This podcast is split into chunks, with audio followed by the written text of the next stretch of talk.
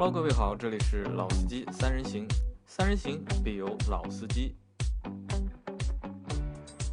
啊，Hello，大家好，欢迎来到我们的节目，我是杨磊，今天是老倪和阿 Q。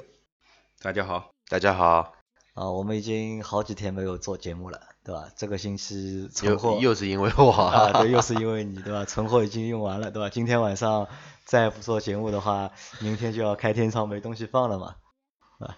那今天我们会和大家讨论一个什么问题呢？就是在座的其实都是老司机嘛，对吧？阿 Q 和那个老倪，对吧？我也算我能够算半个老司机吧。其实，在我们的生活当中啊，可能有很多朋友都因为我们。相对来说就比较懂车，或者是开车时间长一点，经常会来问我们一些和车有关的问题。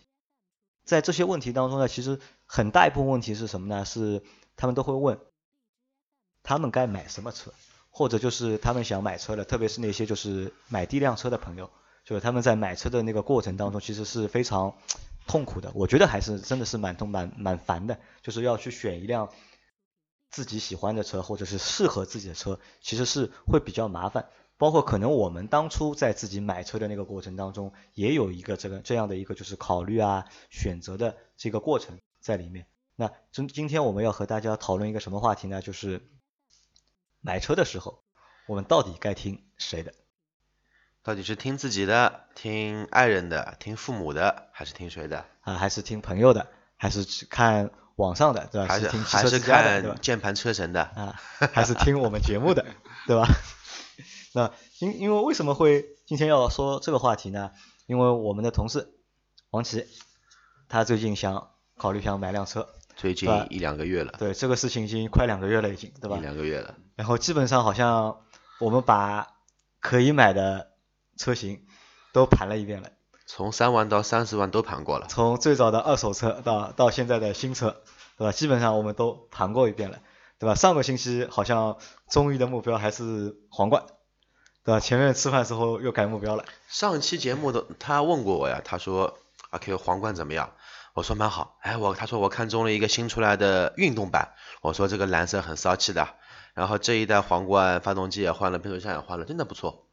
然后今天就变掉了，又变什么了？今天现在变。今天他问我阿特兹好不好？阿特兹啊，我说好的，好，阿特兹很好，但是你得承受阿特兹的噪音啊。相对来说，马自达车没有那么安静，如果你能接受得了的话，也是可以哦。而且我发现王琦有一个特点，其实跟很多小伙伴很像，就是他的选车可能说是没有目标性的。他可能说不像一些老司机，他觉得自己定位怎么样定位，怎么样的一个选择，一二三四五帮自己排个顺序。他可能说，呃，我看了这一款，再看了那一款，可能这两款车是完全不是跨度蛮大，不是任何竞争的一个比较，甚至于说跨级别、跨类型、跨种族的一个跨风格，完全不一样。那可能呢，这是什么呢？这是大多数小朋友啊，不是小朋友，说错了，是小伙小伙伴，小伙伴们在买车时候会遇到的一个问题嘛。其实。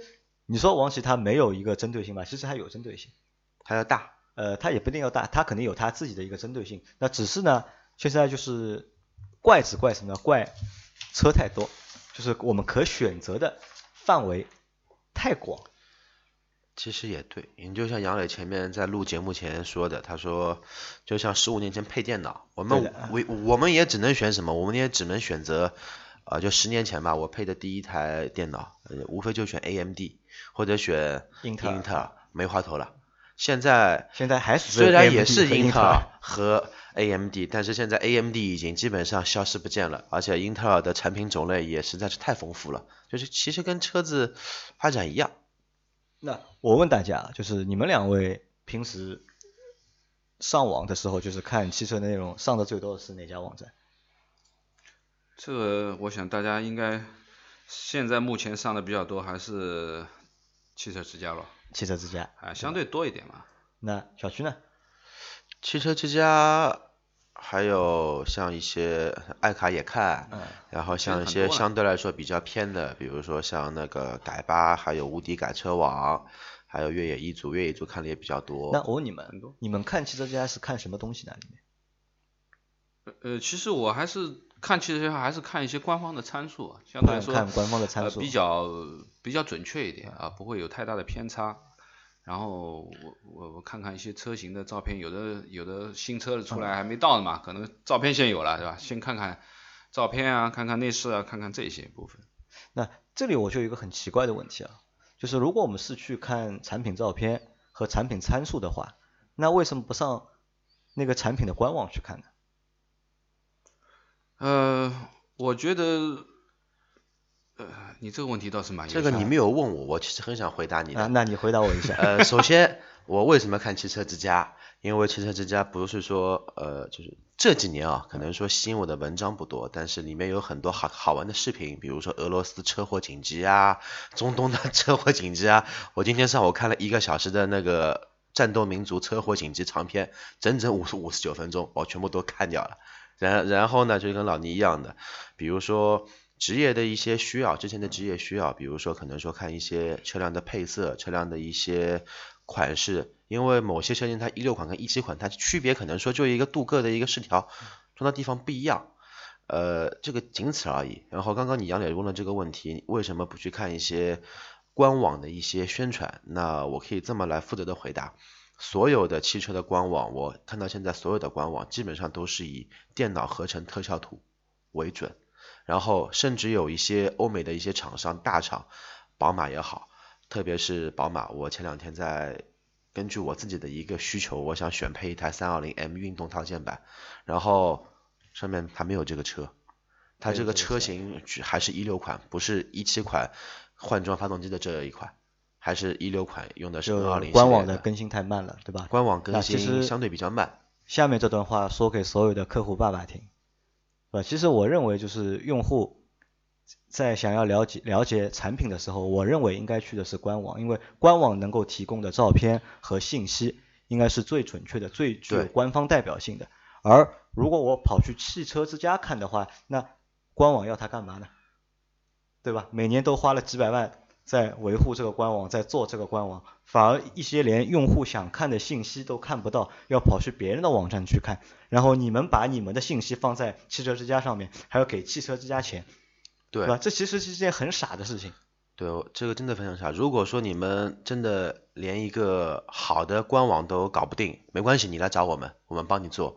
我们不要几百万，要个几百万也可以了。其实，那其实这是一方面，就像老倪说的，就是我们很多时候去上汽车之家，上汽车之家看什么呢？就是看参数、看照片，对吧？那我也是这么认为啊。但只不过我觉得呢，就可能更方便点，在汽车之家里面比较起来会更方便，对吧？我可以把几个车型，我看中的几个车型放在一起去做比较，对吧？去做一些对比，看一些参数的差别，看一下评测，对不对？评测也有问题了，来来来，评测是谁写的呢？评测是人写的，评测是人写的，我也知道是人写的。那 评测是到底是评测是汽车之家的工作人员写的呢，还是用户写的呢？那其实都有嘛，其实都有，其实都有，对吧？但我们可以看到一个就是比较正常的一个情况是什么呢？我们在汽车之家上面看到所有编辑写的文章，你们看到过负面的文章吗？从三万到三百万，有没有负面的文章？或者是有没有相对来说比较中肯的，对吧？他顶多只会说一笔带过，说哪点哪里有一些不足，可以有改进的地方。但是真正说去，其实每一篇文章，不管是三万的车，还是三十万的车，还是三百万的车，汽车之家编辑写出来，其实都是公过关的，优点大于缺点。对，就是懂懂了，懂吗？这个其实都是被充值过的嘛，对吧？其实都是其实都是被充值过的。对吧？那其实我认为这些文章对消费者来说，或者对用户来说，真的有用吗？不一定真的有用，只能做参考吧。那你想我们我们公司做什么事情呢？对吧？我们也写了很多文章，听众懂的，在汽车之家里面，对吧？其实我认为就是选车的这个过程啊，就是对一个普通用户来说，选车那个过程真的是蛮难的一件事情。对吧？为什么说难？首先，我们可以获知讯息的渠道过多，然后信息过于繁杂，然后很多信息其实都是被人为的处理过的，你很难就是看到一个真实的声音，或者是很难看到一个真实的东西，对吧？这其实是也是我们很难的一个点。那我们可以随便举个例子，我们前面王琦他想要的皇冠也好。后面说到的阿特兹也好，去汽车之家上面看找相关的文章，我敢保证他看二十篇看三十篇看好之后，他其实还是很难，都是正面的，他还是很难去有一个就是比较。对吧？这个其实就是从如果我们单从就是你上网去看的话，其实这会比较难嘛，对吧？那其实这是这是一个就是因为我们用的最多的其实就是上网，对吧？我看汽车之家也好，对吧？或者我去看品牌的官方的网站也好，那你阿 Q 前面也说很多官方网站更新都很慢，对吧？现在二零一七年了，对吧？很多产品的图片都还是一六款的产品，一七款产品都还没上，对吧？或者你上微信也好，微博也好。但微信和微博基本上内容都是他妈给客户老板看的，并不是给用户看的，对吧？用户我们看了其实也没卵用。那除了上网看之外，那还有一个办法，问朋友，对吧？其实问身边的相对来说比较懂的朋友，或者是开过这辆车的朋友，那这其实也是一个我们常我们常用的一个方式。但这个方式靠谱吗？阿 Q，你觉得靠谱吗？我觉得我身边的朋友问我的情况还是蛮靠谱的，毕竟我是个老司机嘛，不要脸一下。啊，因为你你做过销售嘛，对吧？可能说就是你从你的就是各方面考虑的角度会更更全面一点，或者更深入一点，对吧？那比如说我们前面我们问老倪，对吧？问问老倪，你说这个车好不好，对吧？老倪其实还是相对来说比较爱憎分明的，他会把一辆车的缺点。放的很大，他也会把一辆车的优点放得很大，就是在这个过程当中呢，就是我们都会有一个问题，都过于主观。在朋友问我们向向请寻求我们推荐车的时候，我们都会把就是我们的主观的感觉或者是主观的理念放在这个里面。因为我我一直推荐王琦买什么呢？我一直推荐王琦买，就是我觉得他不需要一辆比较贵的车。我一直推荐他买一辆就是十万到十五万左右能够上下班代步的车，对吧？然后但王琦说他不要，他有钱，他就要买一个二三十万的车。但我还是一直在推荐十万到十五万或者十万到二十万之间的车，因为每个人都有他的一个就是主观的一个想法在里面。那还比如我买第一辆车的时候，那我就听李晨的。对吧？求名山车神，对吧？那听他的结果就是一辆车买回来，开了大概一年不到就卖掉了。那你不能说他没有推荐一辆好车给我，对吧？那辆车其其实也是辆好车，但只是那辆车可能不太适合我。李晨在推荐这辆车的时候，他可能就是把他自己的一些主观的想法或者是一些主观的东西放在了推荐里面。那买了这台车之后，我觉得那那台车如果给他开的话，可能他觉得他还能开时间长一点。其实这种情况蛮多的，其实很多真的很多。你像我身边有很多朋友，我曾经做过一件事，到现在那个朋友就是买那个车的朋友还觉得车不错，但是我可能说在我自己的圈子里面，可能说有一个外号就是呃阿 Q 要你买什么车，你千万别去买，这个是他想买的车，他只不过让你想买好车之后他来试一下，试了好不好，他再考虑是不是会去买。对的呀，那所以说就是因为这个原因，我们可以看到，就是我们在推荐车的过程当中，我们很少会推荐自己开的车，对对吧？我们在向朋友啊或者向同事在推荐车的时候，就我们基本上不会推荐自己现在开在开的那辆车。哎，我最近推荐了两个、三个朋友买了我自己开的车，不一定哦，不一定，嗯，我觉得不一定哦。但你你好像在王琦买车的那个选车那个过程当中，你没有推荐过 Q 三。呃，我前面已经讲了吗？因为他已经有非常明确的，已经问了几个这样方面的问题了。当然，呃，我觉得王琦前面我们在问的问题，说你的预算到底是多少啊？我觉得这是很重要的一件事情，因为这个东西跟钱关有关系。这个上下偏差十万的话，那车就翻天覆地了，就完全不一样的，对不对？那么，我觉得我自己会推荐我自己开的车。而且我好像我自己有几个朋友，我也推荐，好像我自己开了 Q 三以后，大概有最起码已经有两辆两个。对的呀，因为你那个时候你买刚你在订车的时候，你推荐我也买 Q 三的。对啊。对，你这个时候你推荐过我的，对吧？那个时候推荐，如果你还和我说了，就是我们如果两个人一起去买 Q 三的话，指不定还能再优惠一点。啊，那是，那肯定的嘛。那我们考虑一下几个问题啊，就我们来谈一下啊，因为其实选车比较难嘛，选车我觉得就是，其实对我们来说，哪怕对我让让我再去选一辆车，我也觉得比较难，因为其实看的越多，做的越多，反而就是什么呢？反而就是很多东西你看得更清楚一点，或者反而看清楚反而变得模糊了，就是。在我心目当中，可能没有一辆车，目前对我来说，其实没根本就没有一辆什么我认为特别特别好的车，或者是特别特别我想要的车。我相信大家都这样的，包括阿 Q 也是，老倪也是。可能你们想要的那辆车是什么车呢？是你们目前都买不起的车，这个是有可能的。如果拿你们现在手头有的钱，这样再去选一辆车，其实你们也会觉得蛮难选的，或者是蛮麻烦的，对吧？你这样讲也可以说正确。对吧？那可能那我们就想一想，就是那如果我们就拿王琦举例子的话，对吧？我们应该给他一些什么比较中肯的建议，或者是不带有我们个人主观因素的建议。像老倪前面说的嘛，就是首先要确定一个预算，我是这样想，就是今天我们反正在瞎聊这个关于买车听谁的这个问题。那我觉得第一个，这个车第一价格是很重要的一个因素，前面我讲的第一因素是价格。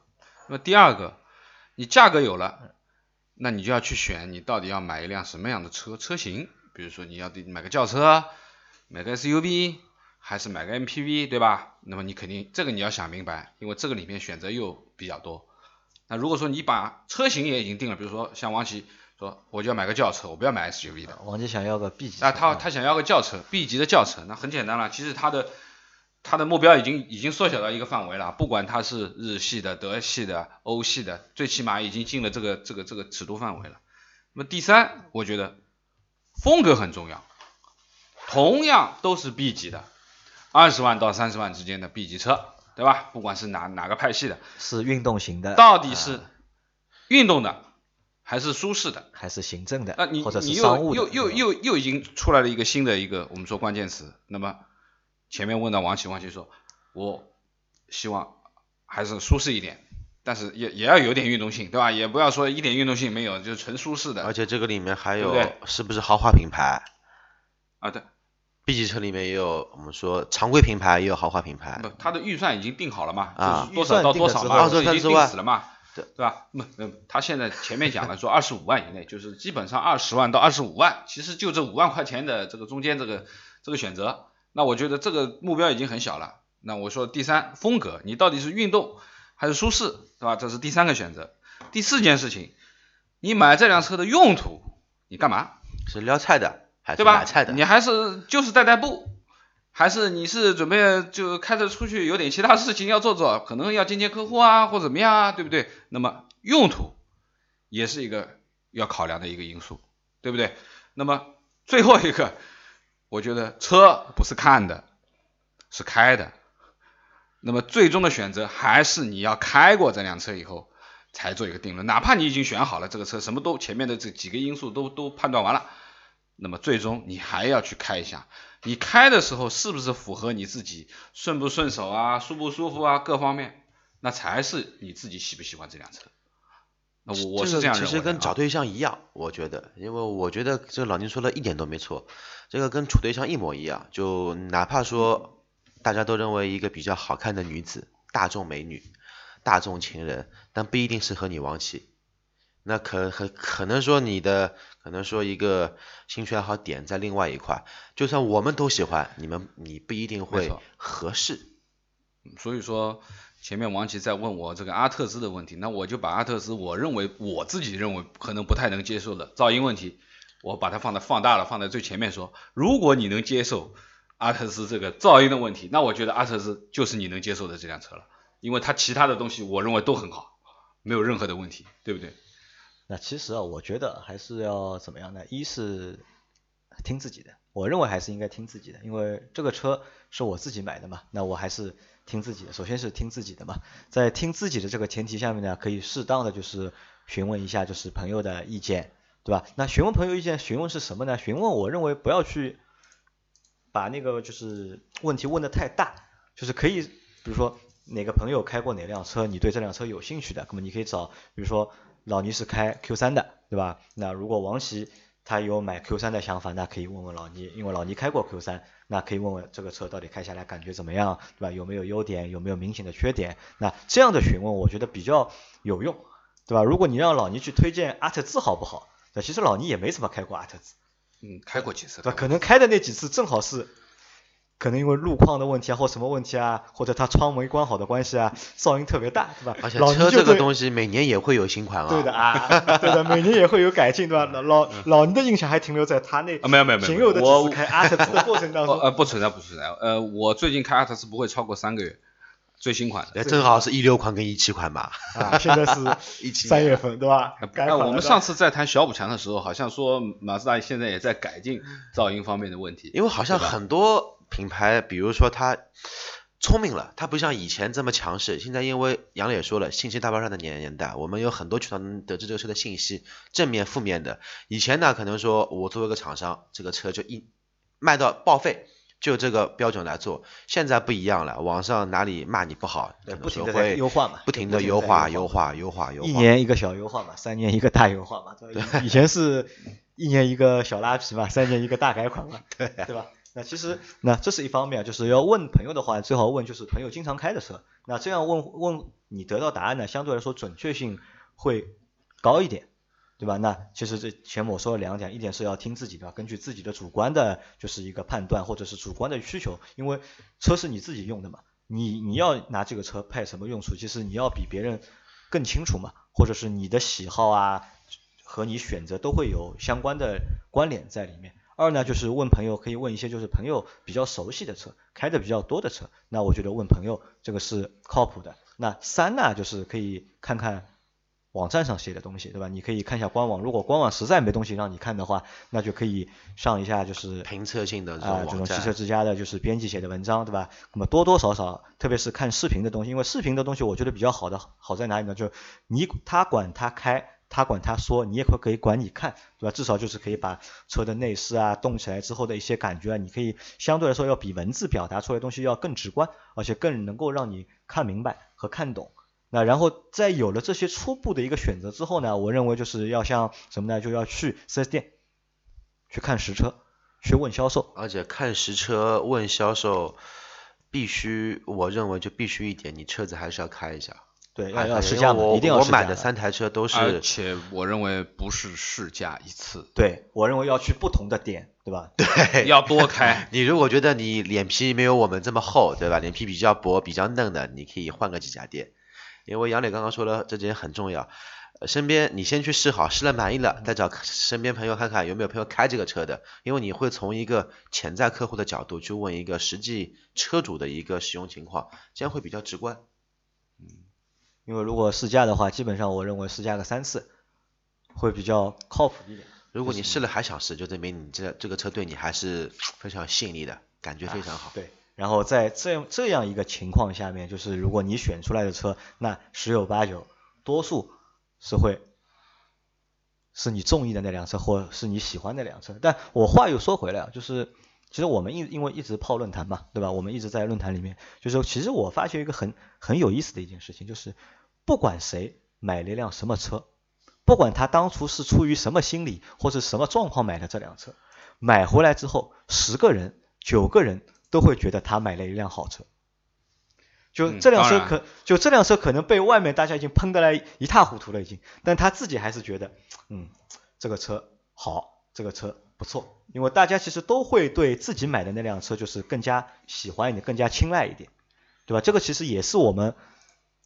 在那么多年的工作的过程当中，总结出来的一个经验，对吧？哪怕这辆车在别人的嘴里就是辆渣渣，对吧？但是你开回来，我就觉得他妈这个车就是好。你不懂，对吧？你觉得这辆车不好，是因为你不懂，对吧？这个其实也是什么呢？也是叫我来说呢，就是基本上，就哪怕就闭着眼睛随便挑一辆，就在你选择的一个范围内，你看中五辆车，你也在这五辆里面，你也实在找不到哪辆更适合你，那就抓个阄。对吧？抽个签，抽到哪辆就哪辆。你买回那辆车总是你最喜欢的，你开的时间长了，你总会有感情的，总会喜欢。反而就不要去，就是我认为就不要去就花太多的心思，就是在选择哪辆车上面。有这点时间呢，我觉得可以考虑考虑，到底你需不需要一辆车，对吧？因为很多时候就是我们在用车的这个过程当中，就你要考虑嘛，就到底我我用得到还是用不到嘛，对吧？我我觉得反正就把这个问题想先想清楚了，你想清楚之后，那随便我觉得你买辆什么车，我觉得都 OK 的，都可以，反而就不需要去就是问东问西啊，或者就是花很长的时间在这个上面研究。因为我们之前不是有个笑话的嘛，对吧？一个人最少他只是想花几千块钱买个电动车，对吧？也好像好像先买个自行车吧，对吧？想着想着想着想着想着，最后买了一辆轿车，对吧？就像我们前面说的一样的，你说二十多万买阿特兹，对，二十多万买马自达，那我二十多万我我可不可以买凯迪拉克？呃，对，二十万买一台阿特兹，啊，二十二万可以买一台凯迪拉克 ATS 对 L。但我二十二万买凯迪拉克，我能不能二十再加个几万我买奥迪呢？呃二十四万可以买奥奥迪迪 A 四啊，二十六万可以买到宝马三系，对吧？二十八万我可以买奔驰，对吧？其实这个是一个 无底洞啊，真的我觉得是是一个，就是也不叫无底洞吧，就是真的是很难选的，在这个过程当中，因为我们从因为中国人呢，就是有一个的也不叫问题吧，就是可能也是一个中国特色吧，就是我们之前聊过中国特色，因为我们在目前这个阶段，我们买车还是非常看重品牌的，对吧？还是非常看重品牌的。对。而在国外，可能就是不同的品牌就属于不同的人群。就但像上次阿潘说的，呃，就是不同，我这个是其实也是一个特特色。杨磊说，不同的人、不同的人群、不同的，其实怎么说呢？自身的定位，你会买不同品牌的车。然后中国其实这种定位可能很模糊说嘛很模糊，就可能说真的，就像网上说说的一样，我可能穿了一双布鞋，我开着一台破车，但是我带了个好表，带了一块好表，那你可能说你每个月还个几千块钱贷款去供一台高品牌的一些车型，但是你过了生活没有我这么好。哎，对，所以其实就这个在选的过程当中就比较比较累，也比较难一点，对吧？那其实那这期节目其实我们也没有什么就是答案，因为因为买车到底该听谁的？我觉得就是 我再插一句，买车最听还要推荐的就是说，我的个人建议就是千万不要听一些非常专业的人，像我们这三位一样，因为有一句话就是一难自一，真的说某一个哪怕再好的媒体评测人也好，他车车真的开了很多很多，开过无数款车型，他自己其实有自己的一个标准定位，你给他这么大的一个预算，给他去买这么款一款车，其实你可以问他，他不一定会选。所以这就是选车人、做车人的一个悲哀。所以说，真的说关系比较好的朋友的话呢，你可以指定的这几个车型，我可以陪你去看，可以陪你去试，可以陪你去聊。但是真的决定权，我们还是希望谁付钱谁决策，掌握在你的手中，尽量不要给自己买一台会后悔的车。啊，对，不要像李生一样，对吧？因为李生经常见车嘛，他经常帮朋友推荐车，对吧？然后大多数人都后悔了，对吧？然后去年的那台 IS 五 RS 五对吧？啊，RS 五，然后那个朋友不要了，他现在想，当初买的时候好像是五十多万吧，五十万和六十多万，然后现在不要了，现在又想又想换了，然后他现在手山芋，啊，然后他现在这辆车四十五万出，我觉得这个价格他买的时候应该是六十几万、七十啊，但是。我没钱呀，如果我有钱的话，我觉得我我倒蛮想四十五万把他那辆车收下来的。你有钱，你老婆应该不会让你买。呃这个那这个又回到你前面那句话了，谁出钱对，谁做决定，对吧？谁说了算？那你赶紧买回来让我爽一爽。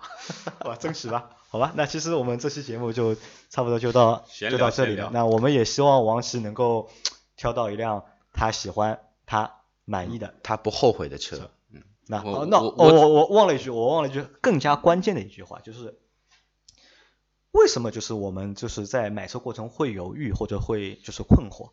还有一个原因是什么呢？就是我们可能很多时候我们会犯一个小的错误，什么小的错误呢？就是比如说一个朋友买了一辆什么车，对吧？我们可能有时候会带着一种就是过于主观的眼光去做评价。他选了这辆车，然后你就会说，哎，这辆车不好啊，怎么样怎么样，有这个缺点，有那个缺点，然后那个人也说，哦，有这个缺点，那个缺点，那所以买车的那位小朋友呢，小伙伴呢，就会觉得，哎，心里面会有点疙瘩，或会会会有点不舒服。那反而我觉得，就是因为目前来看的，其实产品的产品力上面都差不多，没有什么太大的，就是说实话，就一分价钱一分货，你十万的就十万的标准，二十万的就二十万的水平，三十万就三十万的样子，对吧？其实。不要去做过多的，就是别人买车嘛，我们不要去过多的去插嘴啊，或者去做过多的负面的那种评价。其实我觉得这不是一件好的事情。别人买回来你开一下，有有什么不好的？你开了不好，你不买不就行了吗？对的，话这么多干嘛啦？可以这么理解，好吧？那这期节目就先就先到这里好，大家再见，谢谢大家，谢谢。